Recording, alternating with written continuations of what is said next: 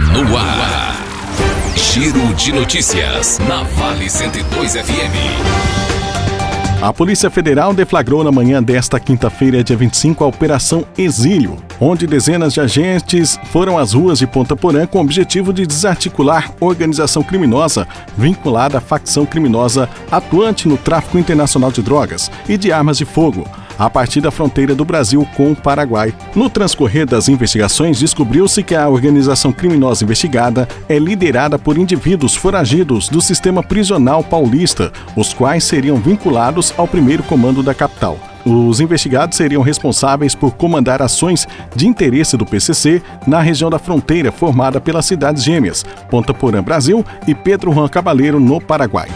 Giro de notícias. O avanço do contágio da Covid-19 em Mato Grosso do Sul deve deixar os estudantes de todas as redes de ensino fundamental e médio do estado, público e particular, mais um mês longe das escolas. São pelo menos 500 mil crianças e adolescentes que continuarão recebendo conteúdo em casa via canais audiovisuais, como televisão e internet. O Correio do Estado apurou que o governo do estado prevê o retorno das aulas somente em agosto.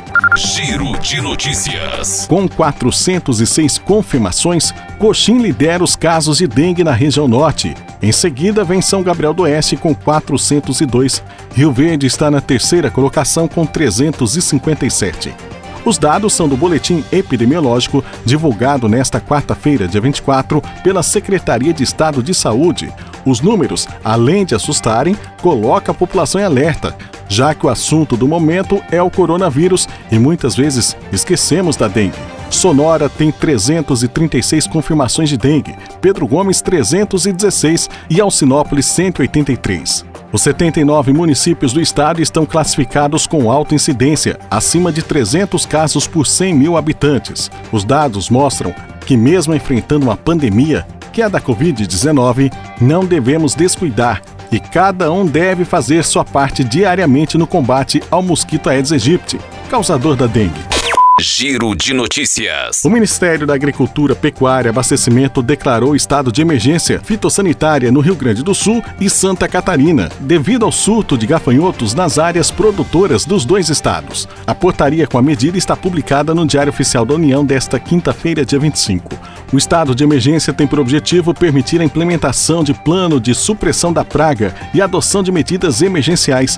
De acordo com o Ministério, a emergência fitossanitária é por um prazo de um ano. A nuvem de gafanhotos está a cerca de 250 quilômetros da fronteira do Rio Grande do Sul com a Argentina. A preocupação das autoridades do setor agropecuário e de produtores rurais é o dano que os insetos possam causar às lavouras e pastagens, se houver infestação.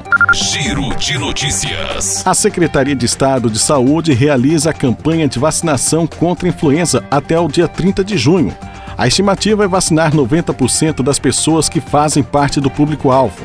Mato Grosso do Sul, até o momento, atingiu 86,30% da cobertura vacinal. Em Coxim, quase 2 mil pessoas ainda não foram aos postos de vacinação se proteger contra a gripe. E a vacina está disponível em cada uma das sete unidades de atenção básica à saúde. Giro de notícias. A Polícia Militar de Rio Verde apreendeu um menor com uma motocicleta adulterada na noite desta terça-feira, dia 24. A guarnição de serviço realizava patrulhamento pelo bairro Colégio Rural quando depararam com o condutor de uma motocicleta que, ao ver a presença da viatura policial, empreendeu fuga, onde foi alcançado depois de cerca de um quilômetro de acompanhamento tático. Ao realizar checagem, foi constatada que o condutor era um adolescente menor de 18 anos e a moto apresentava lacre rompido e numeração do motor raspado. Diante dos fatos, foi acionado o conselho tutelar, que acompanhou os procedimentos até a delegacia, juntamente com a motocicleta apreendida. Você ouviu Giro de Notícias.